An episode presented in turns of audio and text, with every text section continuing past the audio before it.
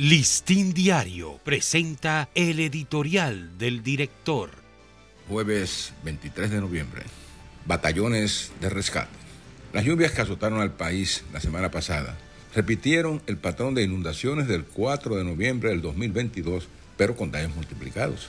El desastre cuadriplicó las muertes, los vehículos ahogados, las casas y apartamentos anegados con pérdidas cuantiosas, así como los daños a negocios de todo tipo.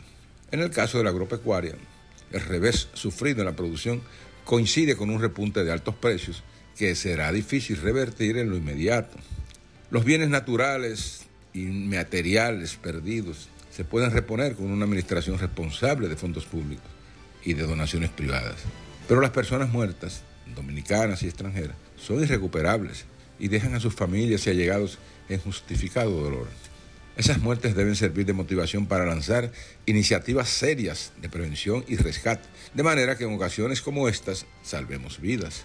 Una de esas iniciativas sería crear un batallón de rescate con personal seleccionado de las Fuerzas Armadas, Defensa Civil, Cuerpo de Bomberos, clubes de nadadores y jóvenes con aptitudes para ese trabajo.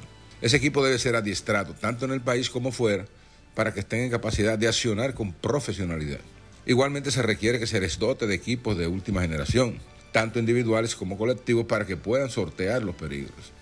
Es necesario que un personal de alta calificación como ese, que trabajará poniendo en serio riesgo la vida propia para salvar la ajena, esté bien remunerado y reciba otros estímulos. Los funcionarios que diseñan políticas públicas tienen la oportunidad de crear un sistema eficaz de respuesta a desastres que siempre provocan muertes. La complejidad de los vaivenes del clima recomienda anticipar planes y ejercitaciones para responder con prontitud y éxito ante estos colosales desafíos. Este ha sido nuestro editorial. Listín Diario presentó el editorial del director.